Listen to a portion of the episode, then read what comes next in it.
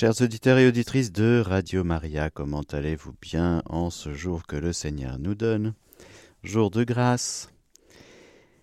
Nous sommes en train de scruter un petit peu la richesse du don du Dieu très haut, les dons du Saint-Esprit.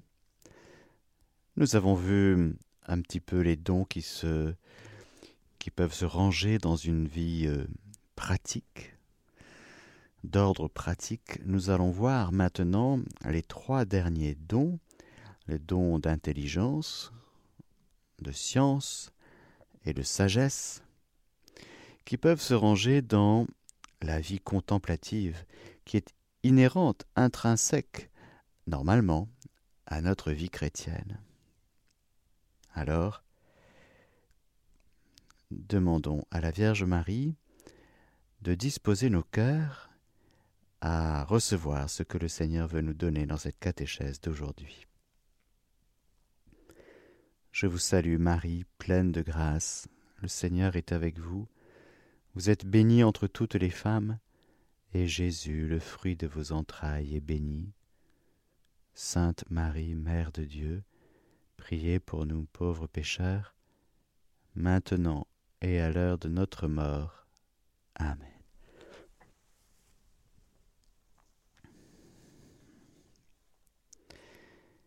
Le don d'intelligence. Ah, chouette, j'ai reçu le don d'intelligence. Je vais donc être un peu plus intelligent. Qu'est-ce que c'est que ce don d'intelligence? Pourquoi s'appelle-t-il intelligence? Le don d'intelligence nous permet d'appréhender, de juger, de contempler, de comprendre, entre guillemets, les vérités divines, non pas d'une manière naturelle, mais d'une manière surnaturelle. Nous sommes, avec les dons du Saint-Esprit, je vous rappelle, dans le domaine surnaturel. Naturellement, tout homme, avec son intelligence humaine, peut connaître, reconnaître l'existence d'un être supérieur qui est esprit et qui est à la source et au principe de tout ce qui existe. C'est même être tout simplement intelligent que de le reconnaître. L'intelligence humaine, tout simplement, sans même le secours de la foi.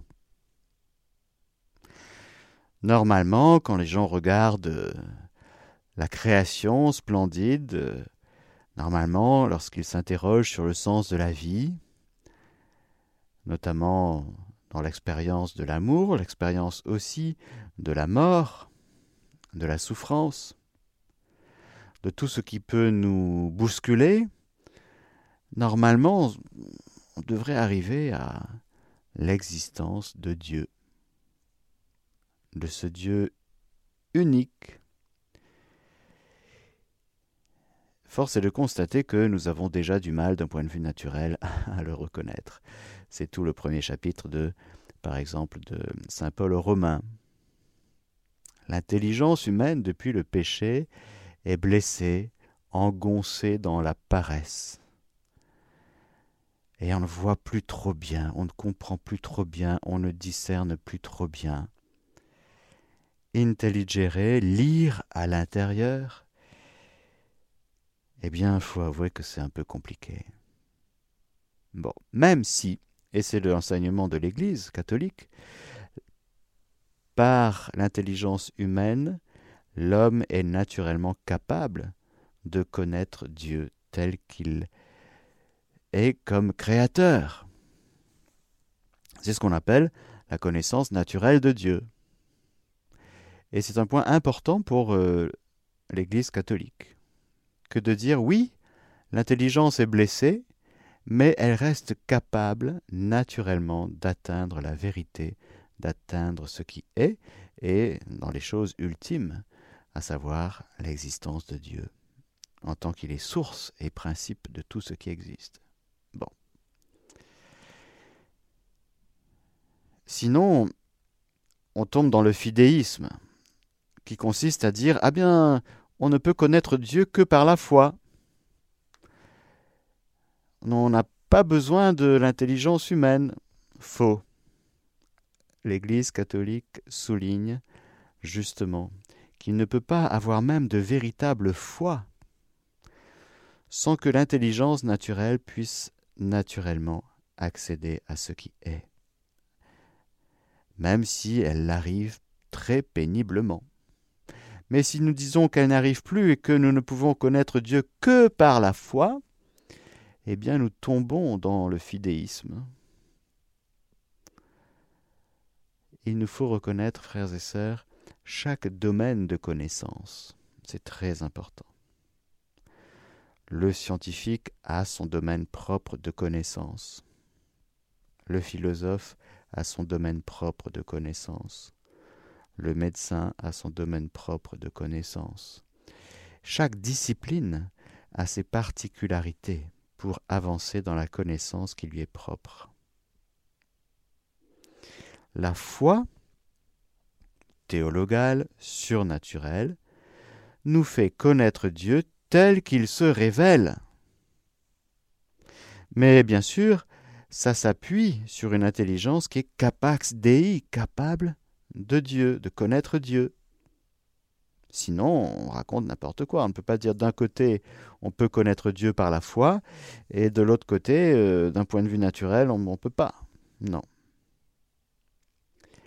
La foi, qui est un don de Dieu qui nous permet de connaître Dieu tel qu'il se révèle lui-même, eh bien, s'appuie sur une nature humaine, avec l'intelligence. Bon. Le grand don de la foi, va évidemment nous faire dépasser l'aspect simplement naturel de connaissance que nous pouvons avoir de Dieu, qui est assez limité, il faut avouer. La foi va nous faire entrer dans la connaissance de Dieu tel qu'il se révèle. Nous aurons accès au Père, au Fils, au Saint-Esprit. Nous pouvons connaître Dieu tel qu'il est. C'est extraordinaire la foi. Et un païen, celui qui n'a pas la foi, par exemple, lorsque on parlera de Père, Fils et Esprit, ce sont des notions qu'il connaît naturellement. Filiation, etc. Hein Même si c'est très attaqué en ce moment. Mais ce sont des notions qu'il connaît parce que ce sont des notions qui sont de l'ordre de la nature. Mais le païen, celui qui n'a pas la foi, n'accède pas au mystère de Dieu lorsque nous parlons du Père, du Fils et du Saint-Esprit. Il comprend le mot Père, ça fait partie de sa vie. Il comprend le mot Fils. L'Esprit, bon, il peut distinguer ce qui est euh, de l'ordre psychologique, sensible, instinctif, spirituel. Très bien, il n'y a pas besoin de la foi pour ça.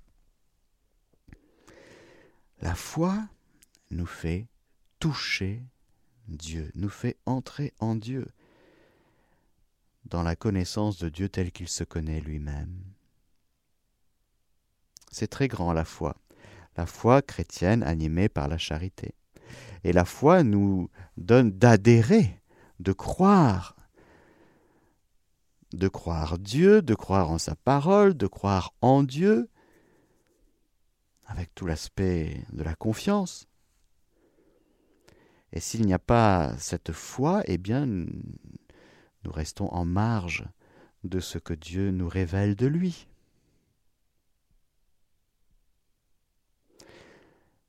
La foi permet d'adhérer à Dieu qui se révèle, qui nous dit des choses par sa parole dans la révélation. Et lorsque nous croyons en Dieu, eh bien nous entrons en Dieu. Celui qui a la foi a la vie éternelle. Ça nous fait quand même, quand même rentrer dans la vie éternelle, c'est-à-dire dans la vie de Dieu. Mais il y a un plus avec le don du Saint-Esprit qui est le don de l'intelligence. Alors que la foi est une adhésion, et par cette adhésion nous entrons dans la connaissance de Dieu tel qu'il se donne à se faire connaître, le don d'intelligence va nous faire pénétrer davantage. Il appartient à la fois d'adhérer, il appartient au don d'intelligence de pénétrer. Car oui, intelligence, intelligere, lire au-dedans. Et il y a plein de croyants qui peuvent rester des croyants, mais qui ne vont pas pénétrer beaucoup le mystère de Dieu. Si, si, ils vont croire, ils vont croire en Dieu, certes. Ils vont aller à la messe, certes. Mais ils ne vont pas beaucoup pénétrer le mystère de Dieu. Et lorsque nous poserons la question Croyez-vous en Dieu le Père Ils vont tous dire oui. Ils vont proclamer la foi tous les dimanches au credo, et lors des baptêmes des enfants, des petits-enfants, des oncles et nièces, ils vont tous dire Croyez-vous en Dieu Nous croyons.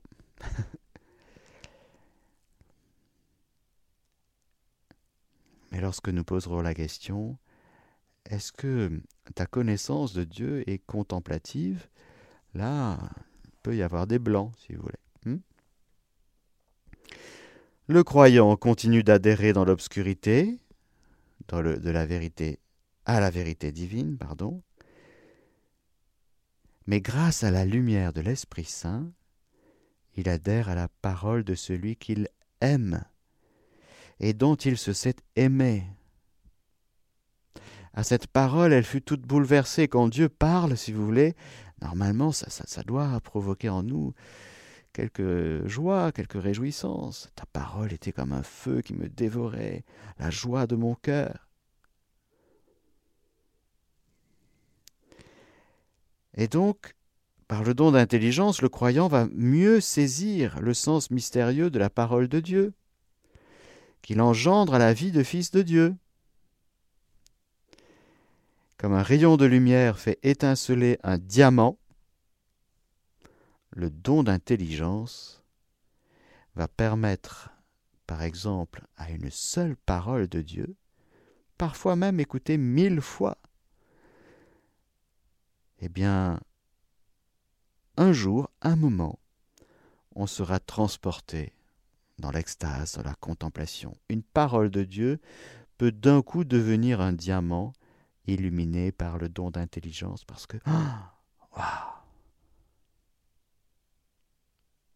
j'avais pas compris, j'avais pas saisi. Et pourtant, j'avais entendu, pourtant je lis la Bible, pourtant je vais à la messe, j'entends la parole de Dieu, les sermons, je connais, j'étais au catéchisme, je connais plein de choses, mais le don d'intelligence nous aide à être bouleversés, à entrer dans la richesse contenue dans une parole de Dieu. Car, frères et sœurs, une parole de Dieu, c'est très puissant. Et comme c'est une semence, c'est comparable à une semence, c'est Jésus qui compare par exemple la parole de Dieu à une semence, c'est porteur de vie. Mais il faut bien avouer que parfois, quelques paroles de Dieu tombent un peu dans des terres euh, qui ne sont pas une super terre, on est un peu fatigué, un peu pas, pas très attentif. Et puis voilà. Le don d'intelligence, va nous aider à pénétrer le sens intime et absolu de l'enseignement de Dieu. On va comprendre les choses de l'intérieur. Il va nous faire saisir l'éminence de la vérité divine, en comparaison de laquelle tout le reste n'est rien. Il va nous empêcher de prendre le relatif pour l'absolu, très important d'avoir l'ordre des priorités et de ne pas tomber dans le relativisme. Et notre regard intérieur va être purifié. Purifié des images qui peuvent parfois nous encombrer, des erreurs, en général souvent des petites erreurs, mais des erreurs qui gênent un peu. Hmm? du style Croyez-vous en la virginité perpétuelle de Marie? C'est clair pour vous hein? Il y en a qui croient de, loin, hmm? qui ne pénètrent pas trop le sens de la virginité de Marie, par exemple.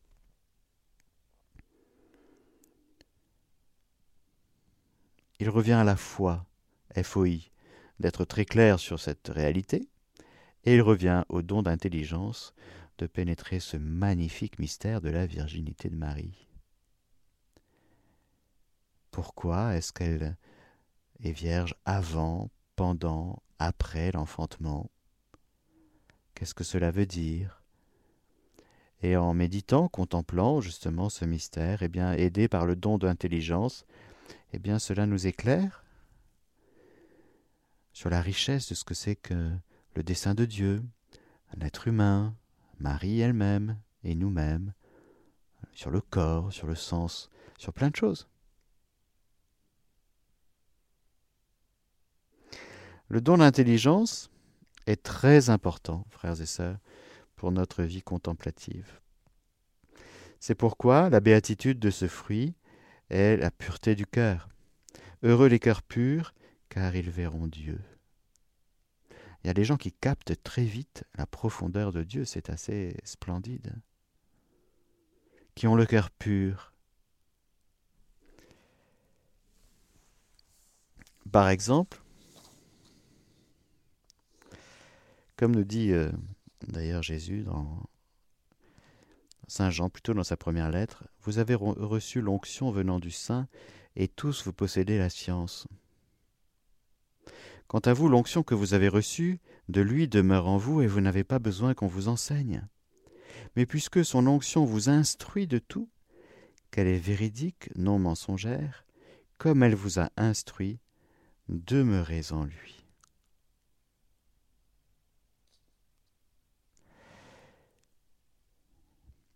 Rappelez-vous les disciples d'Emmaüs. Bon, ils n'étaient pas bien. Ils avaient, ils étaient pas bien. Mais Jésus, dans sa bonté, sa miséricorde, les rejoint, vous connaissez l'histoire.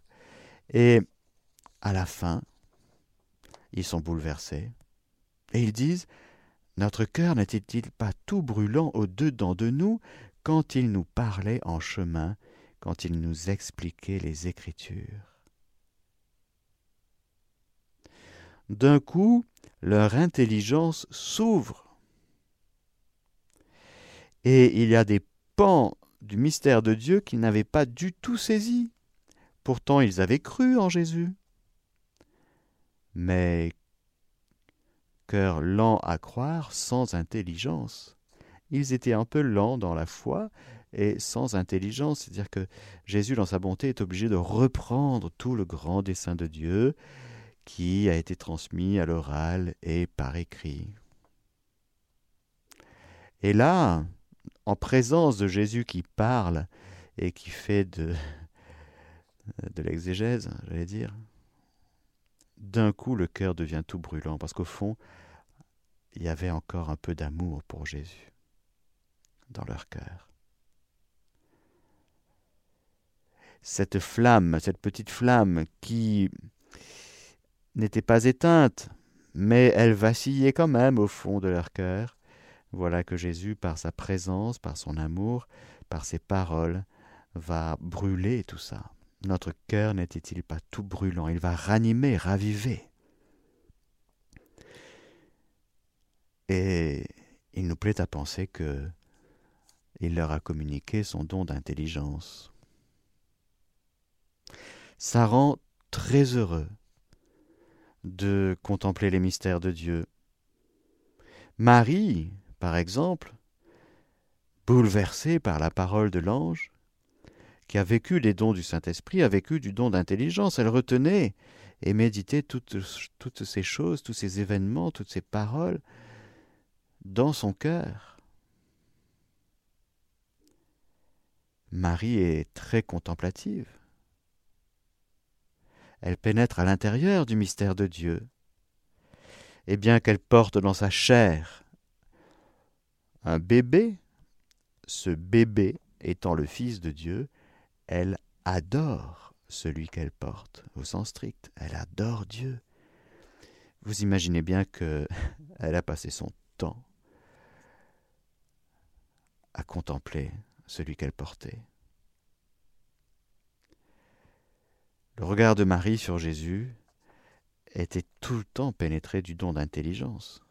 Elle était tout le temps bouleversée. parce que celui qu'elle portait, celui qu'elle a mis au monde, celui qu'elle a allaité, celui qu'elle a nourri, celui voilà, qu'elle a éduqué, qu'elle a aidé à grandir en taille, en sagesse, elle le contemplait, elle l'adorait sans cesse. L'adoration, l'amour est, fondamental pour euh, que le don d'intelligence puisse se déployer. Alors Marie est très heureuse parce que le don d'intelligence rend très heureux. Mon âme exalte le Seigneur et mon esprit exulte en Dieu mon Sauveur. Et voilà qu'elle a eu accès à ce que Saint Paul dira à lui-même dans la première aux Corinthiens, ce que l'œil n'a pas vu, ce que l'oreille n'a pas entendu, ce qui n'est pas monté au cœur de l'homme, tout ce que Dieu a préparé pour ceux qui l'aiment, c'est à nous que Dieu l'a révélé par l'Esprit.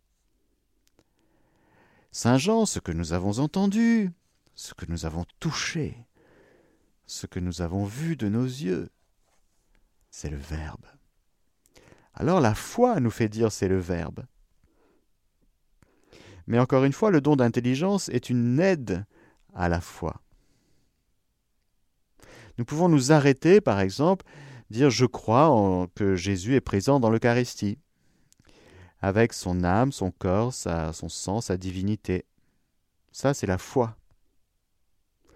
Mais nous pouvons entrer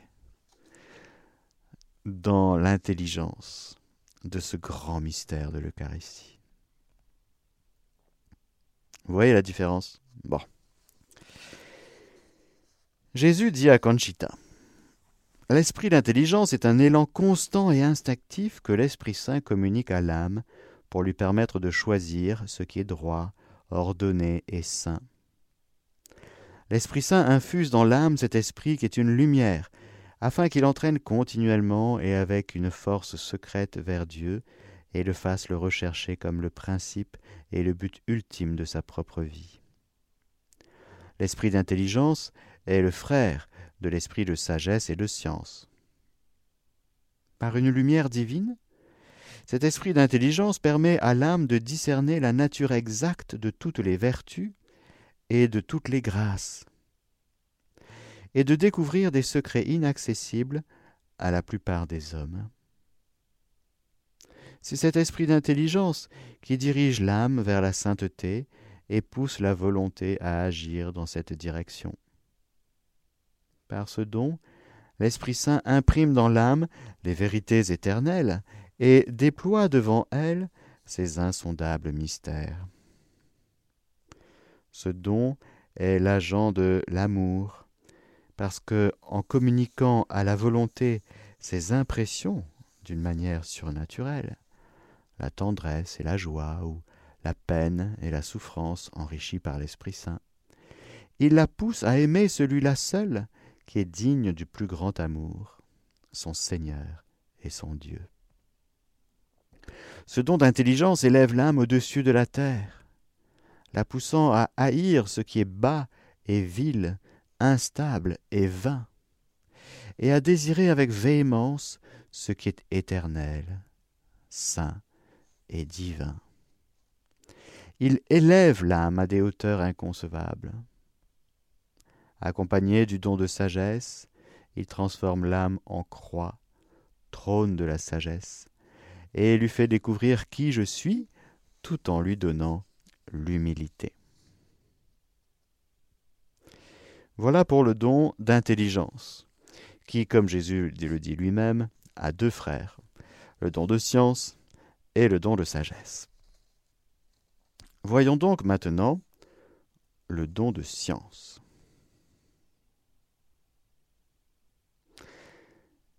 Le don de science va perfectionner en nous l'exercice de la foi, nous donnant de discerner avec plus d'exactitude ce qu'il faut croire de ce qu'il ne faut pas croire, donnant ainsi à notre foi une certitude plus grande.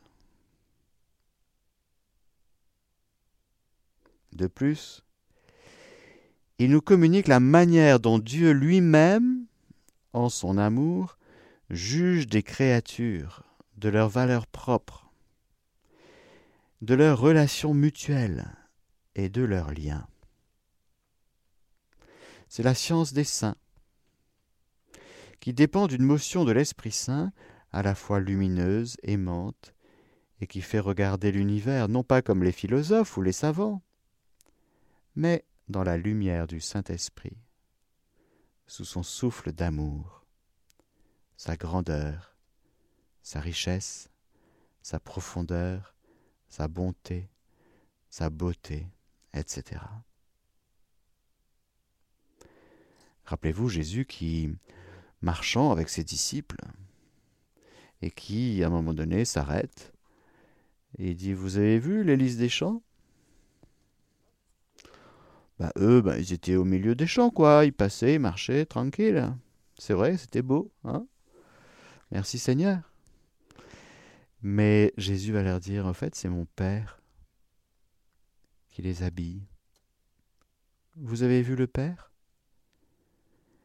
Ah, ils étaient peut-être, ils, étaient arrêtés au lys. C'est magnifique, les champs quand ils sont en fleurs.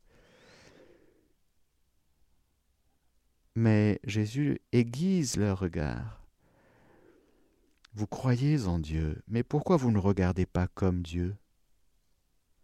Dieu habille les lys des champs.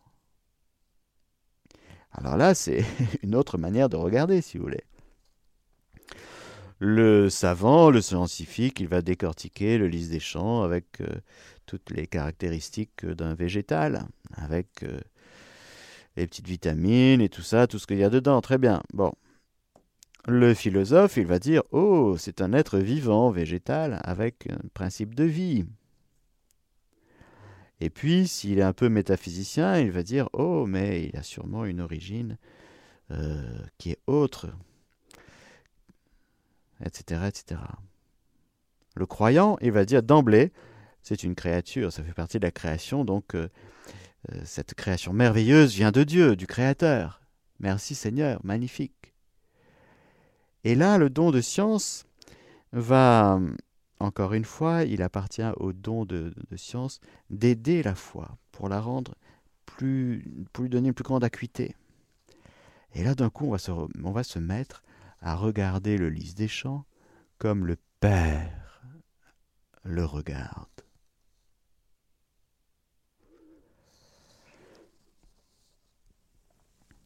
Par ce don, nous pouvons donc juger et apprécier la créature en sa profondeur divine, saisir ce qui en elle peut nous parler de Dieu, nous porter vers lui, être pour nous un indice, un vestige de son passage, un instrument nous permettant de le louer et de le faire aimer.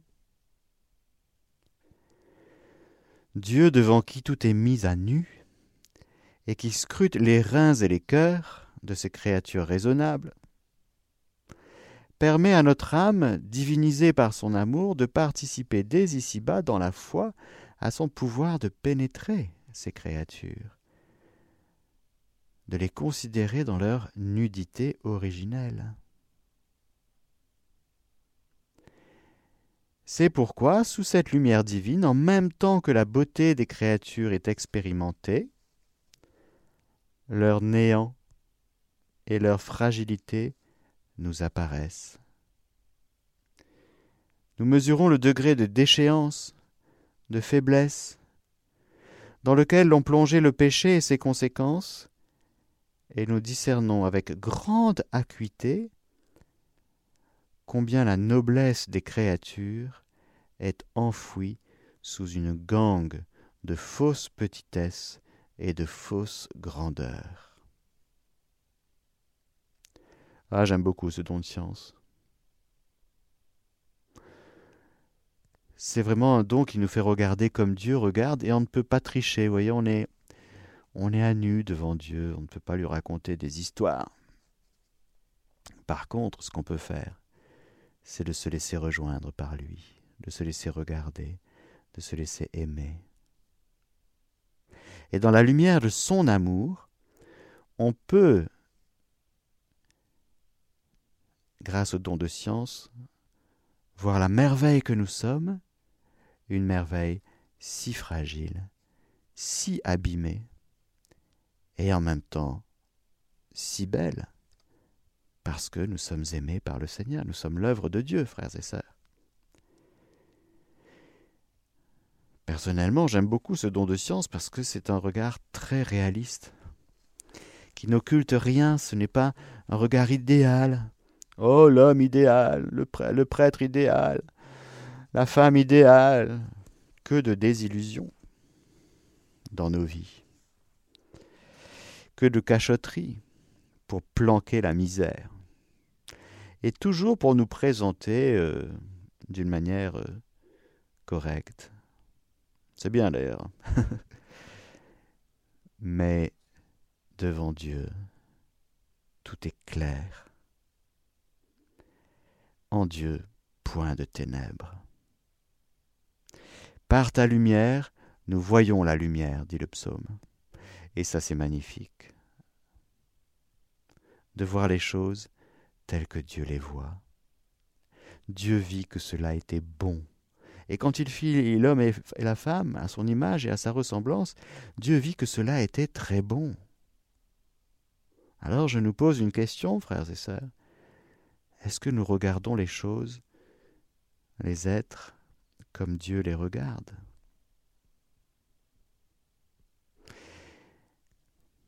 Ce don nous donne une connaissance expérimentale, dans une connaissance expérimentale, le sens de la vanité, de l'inutilité absolue, du néant de tout ce qui n'est pas Dieu. Il nous fait toucher combien tout ce qui n'est pas entièrement soumis à la volonté de Dieu, tout ce qui s'oppose à cette volonté, tout ce qui ne provient que de la créature, c'est-à-dire les activités désordonnées, pécamineuses, eh bien tout ça c'est nul, sans signification, ni valeur du point de vue de l'amour.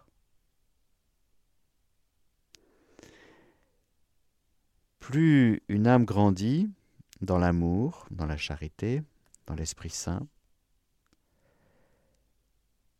plus le Seigneur peut lui donner de temps en temps. Rappelons-nous que les dons du Saint-Esprit ne soufflent pas tout le temps. C'est selon la volonté de Dieu. Et de temps en temps, eh bien, le Seigneur nous fait expérimenter cela. C'est-à-dire devant le spectacle de la marée de boue, de sang, de haine, de luxure, de mensonge, de corruption qui couvre cette planète sur laquelle nous vivons. Il y a peut-être un mot pour résumer ce qui se passe, c'est corruption. C'est impressionnant, mais qui peut nous dire Ah oui, alors on peut étudier les choses, mais l'Esprit Saint du dedans, il nous fait comprendre la vanité de tellement de choses qui occupent tellement de place dans la vie des gens et dans la vie de nos cités, de nos pays, qui ne devraient même pas être, tellement c'est nul et non avenu. Ça ne vient pas de Dieu. Il y a des structures de péché. Il y a des choses qui ne devraient même pas exister ici-bas. C'est l'Esprit Saint qui nous enseigne ces choses et qui nous font voir, eh bien, les ténèbres, qui nous font voir l'œuvre du diable et qui nous font voir l'être humain qui se fait avoir par les tentations, par le fait de succomber dans le péché, qui s'enfonce dans le péché, et qui, comme être humain, continue à être aimé de Dieu, à être poursuivi par la miséricorde de Dieu. Cela nous, donne une grande compassion aussi, à l'égard de, eh bien, soit de nous-mêmes ou des autres qui sont dans les ténèbres, plutôt que de les juger, les condamner, eh bien, en sauvegardant le regard de Dieu sur eux, en apprenant à les regarder comme Dieu les regarde, eh bien, nous serons pleins de compassion. C'est pourquoi, frères et sœurs, la béatitude qui correspond à ce don de science, c'est la béatitude de ceux qui pleurent. Heureux ceux qui pleurent, ils seront consolés. Parce que les pleurs, les larmes, c'est le décalage entre le trop-plein d'amour dont Dieu aime ce monde. Dieu a tant aimé le monde qu'il a envoyé son Fils. Et puis, ben ce, qu'en font les hommes, quoi. Ils s'en fichent complètement. Eh bien, ça fait pleurer, ça fait craquer le cœur. Si on est avec Dieu, si on n'est pas avec Dieu, on s'en fiche. Mais si on est avec Dieu, eh bien, normalement, ça fait pleurer. Mais c'est une béatitude.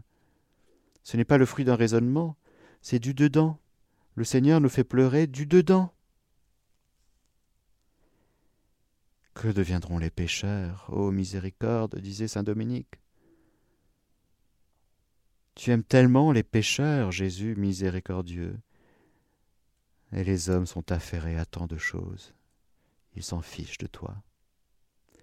voyez, quand on est avec Jésus aimant, avec le Père aimant dans l'Esprit Saint, eh bien, le don de science nous, montre clairement la lumière et les ténèbres, et ce décalage fait pleurer.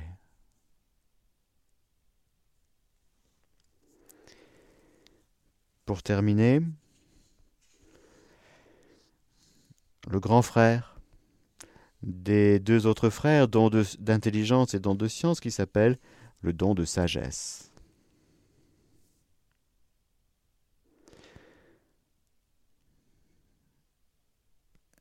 Je, vais vous lire, pardon, le petit passage de Jésus à Conchita sur le don de science qui est très beau. Le don de science montre la vérité et en elle l'humilité. L'âme qui possède ce don ne peut être orgueilleuse. Lorsque cet ennemi de l'âme s'approche d'elle, l'orgueil, il se brise. Il se brise sur son humilité, éclairée par la vérité.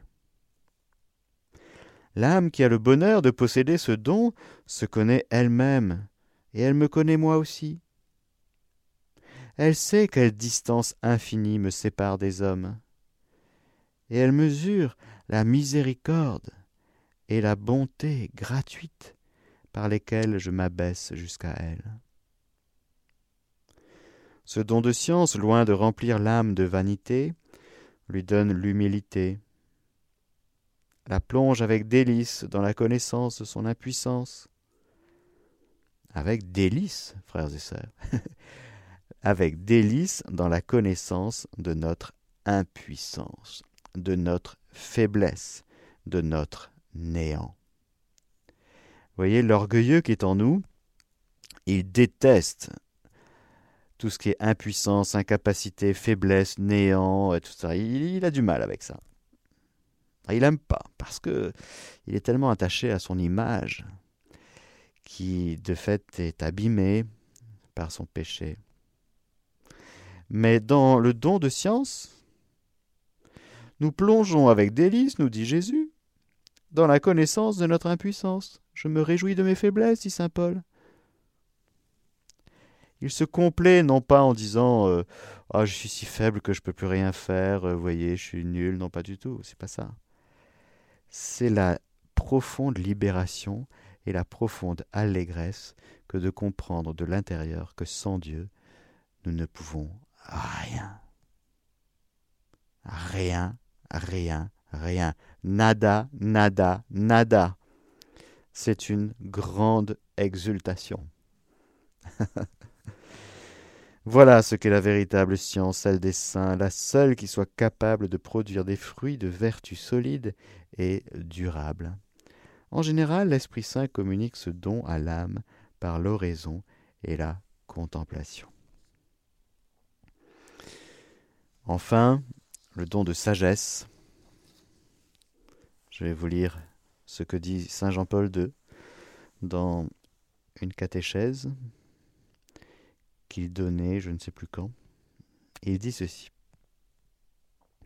Le plus haut don est celui de la sagesse, laquelle est une lumière qui se reçoit du Très-Haut. C'est une participation spéciale à la connaissance mystérieuse et supérieure qui est le propre de Dieu. Comme dit le livre de la sagesse au chapitre 7, versets 7 et 8, C'est pourquoi j'ai prié, et l'intelligence m'a été donnée. J'ai invoqué, et l'esprit de sagesse m'est venu. Je l'ai préféré au sceptre et au trône, et j'ai tenu pour rien la richesse en comparaison d'elle. Cette sagesse supérieure, nous dit Jean-Paul II, est la racine d'une connaissance nouvelle, une connaissance imprégnée, pénétrée de charité, grâce à laquelle l'âme acquiert, pour ainsi dire, une familiarité avec les choses divines et en éprouve le goût. Saint Thomas d'Aquin parle d'une certaine saveur de Dieu. Ainsi, le vrai savant n'est pas celui qui sait les choses de Dieu, mais qui les expérimente et les vit. La connaissance sapientielle, en outre, nous donne une capacité spéciale pour juger les choses humaines, selon le critère de Dieu, dans la lumière de Dieu. Illuminé d'un tel don, le chrétien sait voir de l'intérieur les réalités du monde. Personne d'autre que ce don est en mesure d'apprécier les valeurs authentiques de la création, la regardant avec les yeux mêmes de Dieu.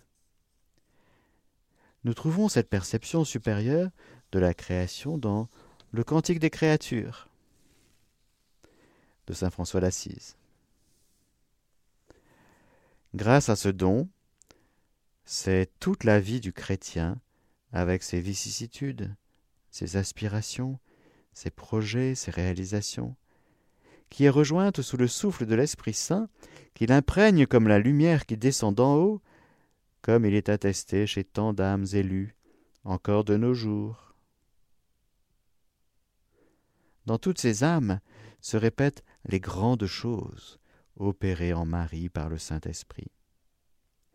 Marie est le trône de la sagesse, selon la piété traditionnelle. qu'elle porte chacun de nous à goûter intérieurement les choses célestes. C'est vrai qu'il y a une saveur. Sapérer, savoir, connaître de l'intérieur, mais avec, il y a le goût qui va avec.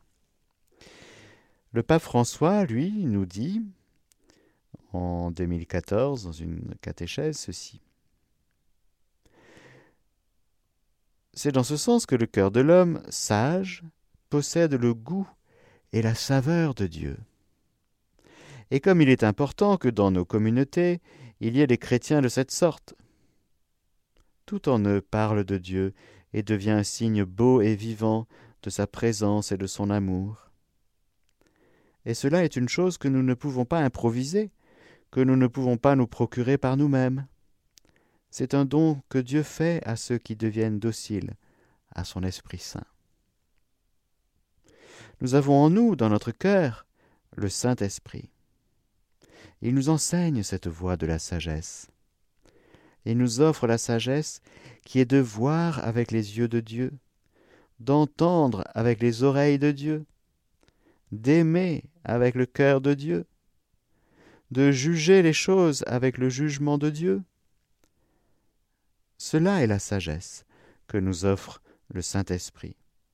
Et nous pouvons tous l'avoir. Seulement, nous devons la demander au Saint-Esprit. Alors demandons au Saint-Esprit de souffler en nous le don de la sagesse jusqu'à ce qu'il y ait la paix c'est le fruit, c'est la béatitude qui va bien avec euh, ce don. C'est heureux les artisans de paix, heureux les pacifiques. Pourquoi? Parce que lorsque nous regardons toute chose à partir de Dieu, il y a la paix. Je me rappelle de saint Angèle de Foligno, Foligno pardon, qui méditait sur l'enfer et elle avait un peu de mal avec la, cette réalité dans l'enfer. Évidemment, elle y croyait, mais elle se bagarrait un peu en disant que c'est quand même, c'était peut-être pas tout à fait juste. C'était dur, elle avait un peu de mal, vous voyez. Et hum, elle raconte qu'à un moment donné, le Seigneur lui a donné une lumière intérieure. Et elle a compris du dedans les choses sur la réalité de l'enfer. Et immédiatement, son âme a été dans une immense paix. Voyez, nous, vu d'en bas, l'enfer, euh, bon, on peut en dire des choses. Mais vu du dessus, vu de la sagesse de Dieu, vu de son amour, de sa bonté, de sa miséricorde et de sa justice, eh bien, le fruit de la sagesse, c'est la paix, même par rapport à une réalité comme l'enfer, voyez, où il y a quand même des damnés, des gens qui se révoltent sans cesse et pour toujours euh, contre Dieu. Donc si on voit ça d'un point de vue cinématographique, comme un film, c'est un film d'horreur. Et vous prenez tous les films d'horreur depuis que le cinéma existe, vous les mettez ensemble, ça n'arrive même pas à la cheville de ce que c'est que la réalité d'enfer en termes d'horreur. Et pourtant, cette réalité existe. Cette réalité peut et doit être regardée avec le regard même de Dieu. Le fruit de ce regard de Dieu, c'est la paix. Parce que nous comprenons du dedans la sagesse de Dieu. Et donc il n'y a plus de place pour le raisonnement. C'est la même chose pour la croix. La croix vue d'en bas, c'est juste horrible. Mais vue du dessus, comme dit Saint Paul, sagesse. Sagesse de Dieu. Encore une fois, vu d'en bas, c'est épouvantable. C'est quoi ce père qui envoie son fils pour se faire massacrer par des bourreaux Vous voyez un peu? Bon. Vu du dessus. C'est la sagesse de Dieu. C'est dans la première aux, Corinthiens, premier chapitre d'ailleurs. Saint Paul, euh, il en parle. Les Juifs demandent des signes, les païens sont en quête de sagesse. Nous, nous proclamons un Christ crucifié. Scandale pour les Juifs, folie pour les païens. Mais pour ceux qui sont appelés, juifs et grecs, c'est le Christ. Puissance de Dieu et sagesse de Dieu. Car ce qui est folie de Dieu est plus sage que les hommes, et ce qui est faiblesse de Dieu est plus fort que les hommes.